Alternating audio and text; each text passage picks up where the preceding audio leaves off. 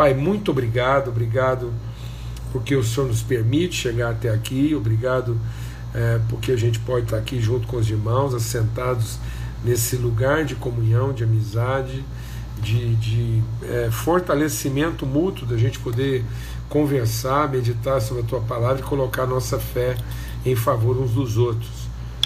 Continuamos, ó Pai, na tua presença, clamando por bálsamo de refrigério consolo na vida de todos aqueles que estão vivendo tempos de muito sofrimento, de muita dor. Muito obrigado, porque o Senhor é fiel e a tua misericórdia dura para sempre. E é ela que nos sustenta, nos renova, nos anima. Bondade e misericórdia, certamente, com certeza, seguramente, nos seguirão todos os dias da nossa vida. Amém. Graças a Deus. Vamos só tirar os comentários aqui por um breve momento. E aí, só recordando para quem está com a gente aqui e às vezes só chegou hoje, a gente está compartilhando sobre o rio, nessa perspectiva do rio que sai do trono de Deus. E aí a gente tem que lembrar que esse trono de Deus, ele é colocado no interior do nosso coração, né? onde Deus reina.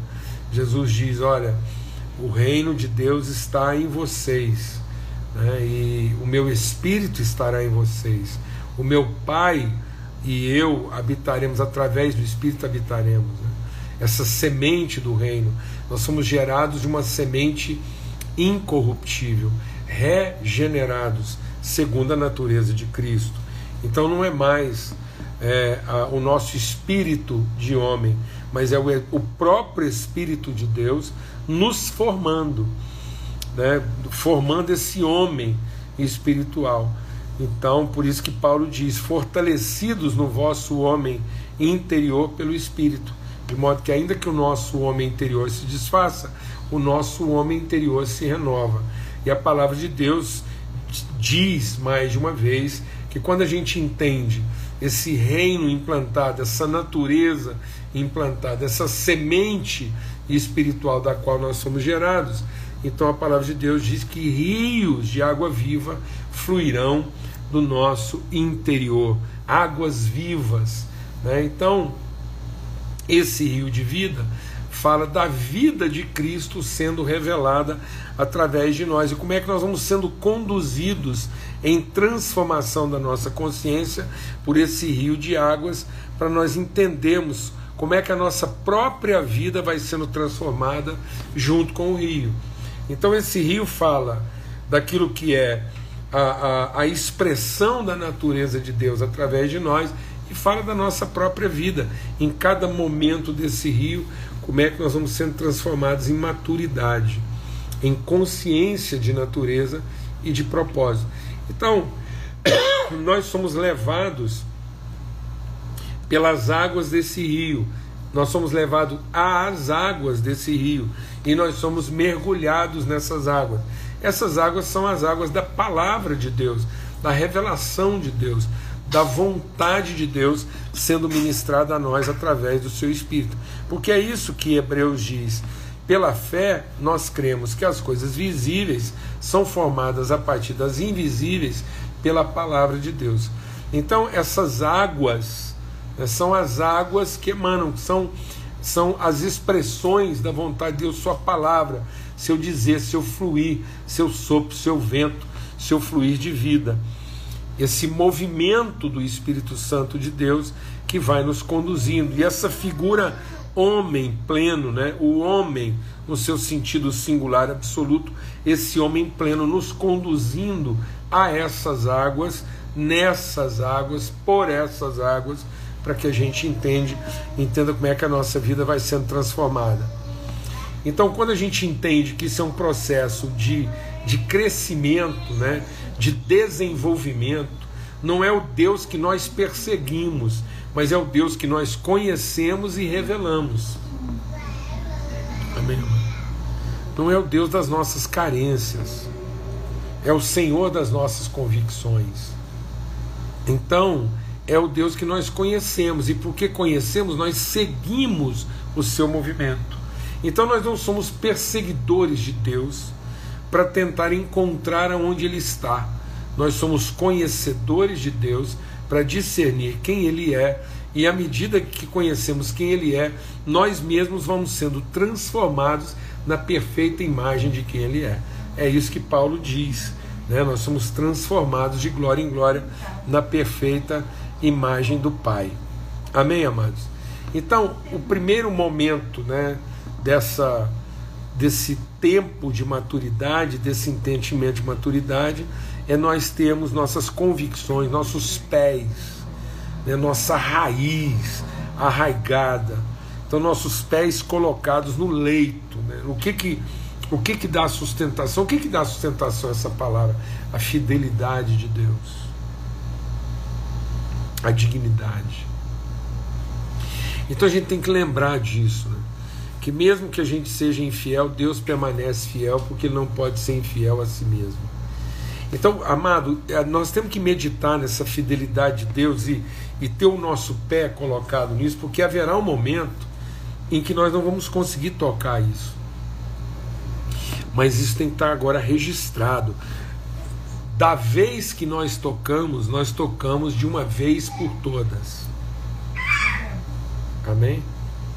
A fidelidade de Deus, a, a, a, o nosso entendimento de que Ele firma, Ele sustenta, Ele é a raiz, Ele é o gerador, Ele é a fonte da nossa natureza, da nossa identidade, isso tem que ser uma convicção de uma vez por todas. Depois entender que essa mesma palavra que fundamenta, né, que alicerça, que alimenta, que dá razão e natureza, é também a mesma palavra que orienta, que guia. Então nós não podemos tomar, deixa Deus ministrar o nosso coração, nós não podemos tomar decisões e depois querer usar a palavra de Deus para dar é, viabilidade ao que nós idealizamos. Fala devagar. Não tente usar a palavra de Deus para dar viabilidade ao que você idealizou. Mas a palavra de Deus é a sustentabilidade e a orientação para aquilo que Deus estabeleceu. Então a palavra de Deus, uma vez revelada a nós como fundamento, ela também dá a direção. Eu tenho percebido que muitas vezes as pessoas não querem da palavra de Deus a direção, elas querem o poder. É muito comum a gente ver hoje pessoas inventando um evangelho para elas. É um evangelho inventado, porque assim, elas vão tomando decisões, vão resolvendo a vida e vão fazendo escolhas e guiado pelas suas boas intenções ou pelas oportunidades mas não querem ser orientados pela palavra de Deus. Não querem ser guiados por essa palavra. Então isso é muito comum nas decisões, às vezes, de família. Né? A, gente, a gente pauta a nossa existência muitas vezes na força do braço, na competência, nas nossas escolhas profissionais, e depois queremos que Deus aguenta isso, que Deus segura essa onda para nós, e vamos buscar na palavra de Deus formas de constranger Deus a nos ajudar naquilo que a gente resolveu. Amado, deixa o Espírito de Deus ministrar o nosso coração. Isso é do capeta, isso é do demônio. Isso é Satanás. Porque presta atenção, uma das tentações do diabo para Jesus lá no deserto foi: tome uma decisão, assuma um risco, faça o que você quer fazer e depois fala com Deus para que Ele dê ordem aos anjos para te livrar disso. Isso é Satanás. É Satanás que ensina a gente a assumir um risco desnecessário, a tomar uma decisão aparentemente audaciosa, mas na verdade uma decisão imprudente, em nome de Deus. É o diabo que coloca a pessoa no alto de uma torre. Sabe o que, é? Ele colocou Jesus no alto da torre. Sabe que torre do templo? Então as pessoas vão construindo a sua religiosidade, vão construindo as suas liturgias. Depois do alto da sua liturgia, do alto das suas crenças, do alto do evangelho que elas mesmas criaram, do alto dessa, desse, desse pináculo religioso, templário, idealizado né, de uma divindade criada de acordo com as suas conveniências, elas saltam, se aventuram, tomam decisões absurdas e depois rezam para que Deus envie os anjos e a salvem. Sabe quem orientou esse processo? O Satanás. Porque isso é uma tentação. E a palavra de Deus diz, Jesus diz, ao Senhor teu Deus não tentarás. Porque na verdade a palavra de Deus é para nos orientar. E não para cobrar de Deus proteção depois de decisões absurdas tomadas de acordo com a nossa conveniência e com a nossa cabeça. Depois ele caminha um pouco mais e agora essa mesma palavra que fundamentou, que sustentou os pés, orientou os passos, renova as forças. É, é o cinturão, a água que dá pelos lombos, é onde você vive a contratura do empenho. Sabe quando você contrai o seu abdômen, como quem vai fazer força, como quem está preparado para o impacto, como quem sabe que, que vai entrar em luta, essa contratura, essa prontidão, essa presteza, essa certeza de, de enfrentamento. É isso que a palavra de Deus também nos dá. Renova nossas forças. E por último, ele diz então que essa água ela nos arremete, ela nos, ela nos transporta, ela nos eleva. E aí agora, quando essa, essa, essa água ela se torna agora um rio e que você já não consegue mais colocar os pés, você já não tem mais, né, os seus joelhos muitas vezes não vão ter mais assim essa utilidade toda, né, e, e você não tem como resistir à força dessa água, é porque agora Deus vai fazer com que a gente ultrapasse, transponha os nossos limites. Depois dele nos preparar, nos levar, nos fortalecer, nos guiar, nos orientar, nos firmar, ele agora vai nos surpreender. Deus sustenta os nossos pés, orienta os nossos passos, renova nossas forças e nos surpreende. Tudo isso Deus faz e não é para satisfazer nossas expectativas, é para nos surpreender. E aí, quando Deus começa a nos surpreender, muitas vezes você acha que Ele foi, foi nos abandonar.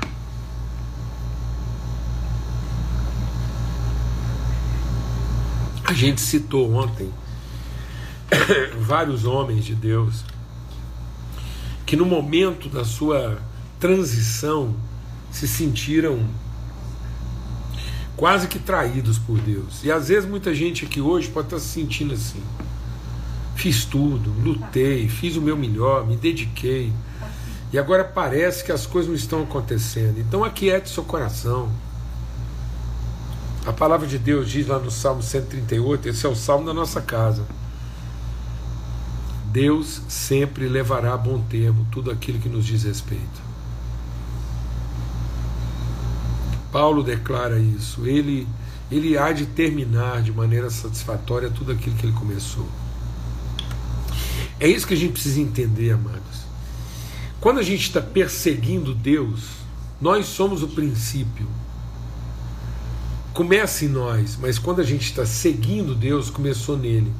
Então, se o rio de Deus ele, ele flui da nossa interioridade e ele nos movimenta ao propósito de Deus, ser guiado por esse rio, haja o que houver, vai chegar exatamente onde Deus quer que a gente chegue. E muitas vezes o lugar que Deus quer que a gente chegue, para nossa surpresa, é um mar morto, é um lugar de desolação. E ele diz assim: ó, essas águas correm para a região, elas descem ao vale para a região leste, elas descem ao vale do Jordão e entram no mar.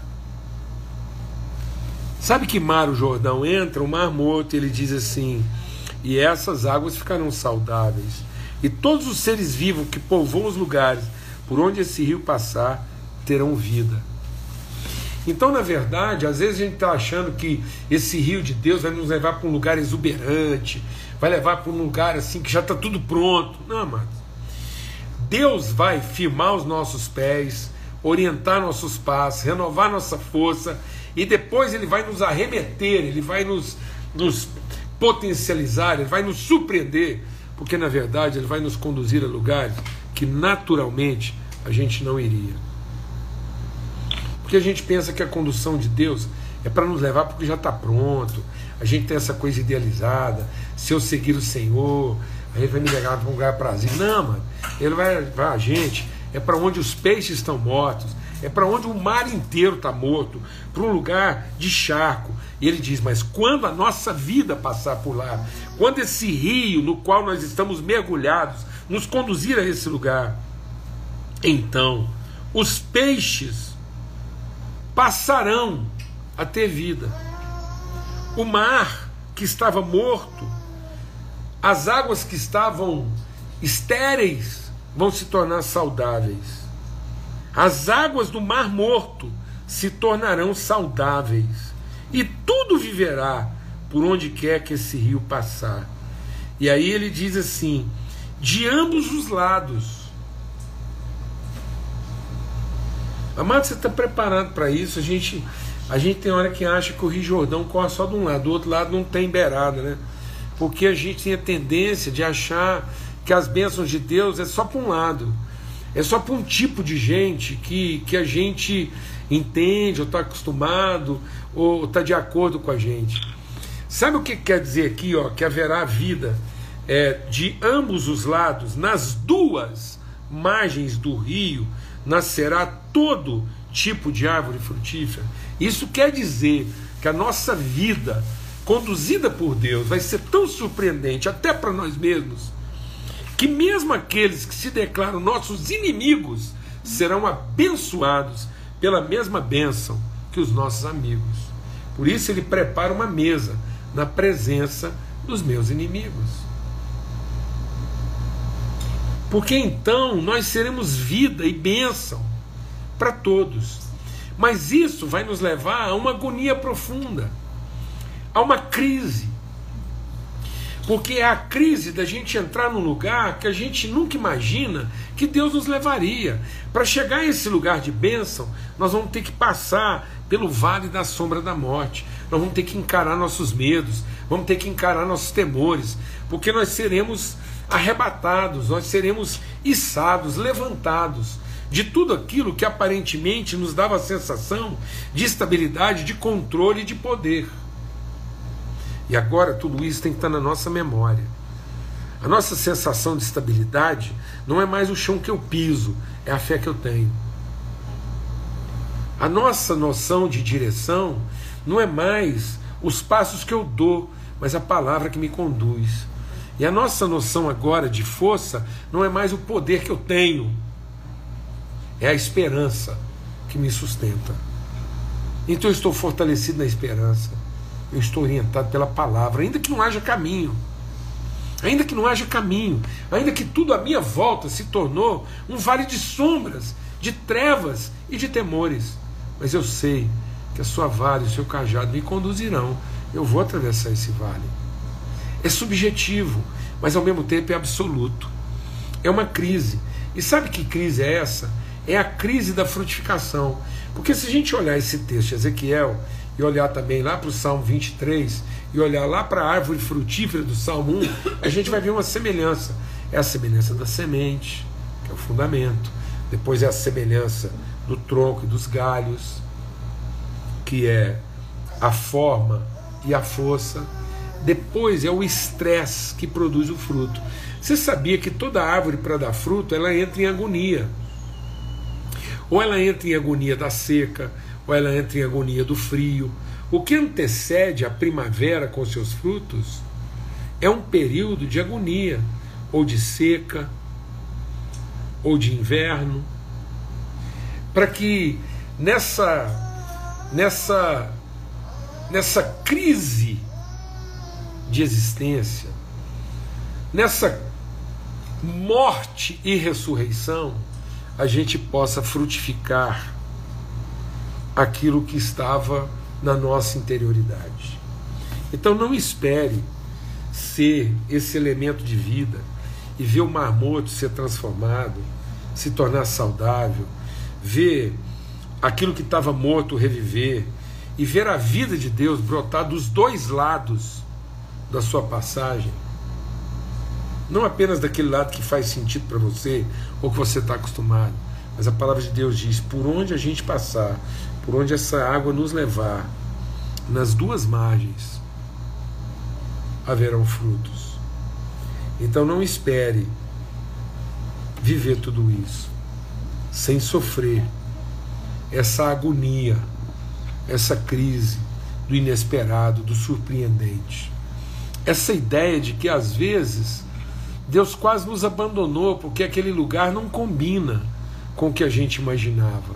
A gente não imaginava que Deus ia nos tirar do pasto verdejante, das águas tranquilas, nos guiar para uma vereda de justiça, para depois nos meter num vale da sombra da morte.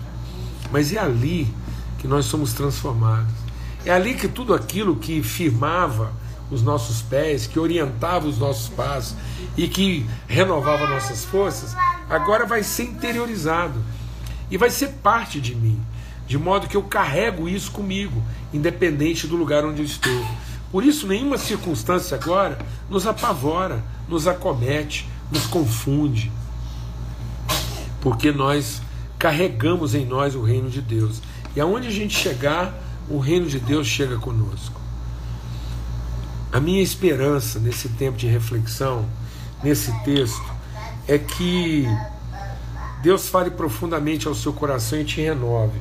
E a palavra de Deus diz aqui que onde é, essas águas passam, as árvores produzirão frutos todos os meses, porque serão regados pelas águas que saem lá do santuário. Então eu queria te dizer, sabe assim, Guarda algo no seu coração. A, a maior proximidade de Deus está na maior distância dele. As virtudes de Deus se revelam quando as nossas virtudes e competências humanas se exaurem. Por isso nós precisamos dessa crise. Por isso nós precisamos desse transtorno dessa revolução que as águas mais profundas vão produzir. Porque as águas são mais profundas quanto mais distantes do santuário. As pessoas muitas vezes querem a água rasa do santuário, mas não querem as águas profundas do testemunho e da transformação.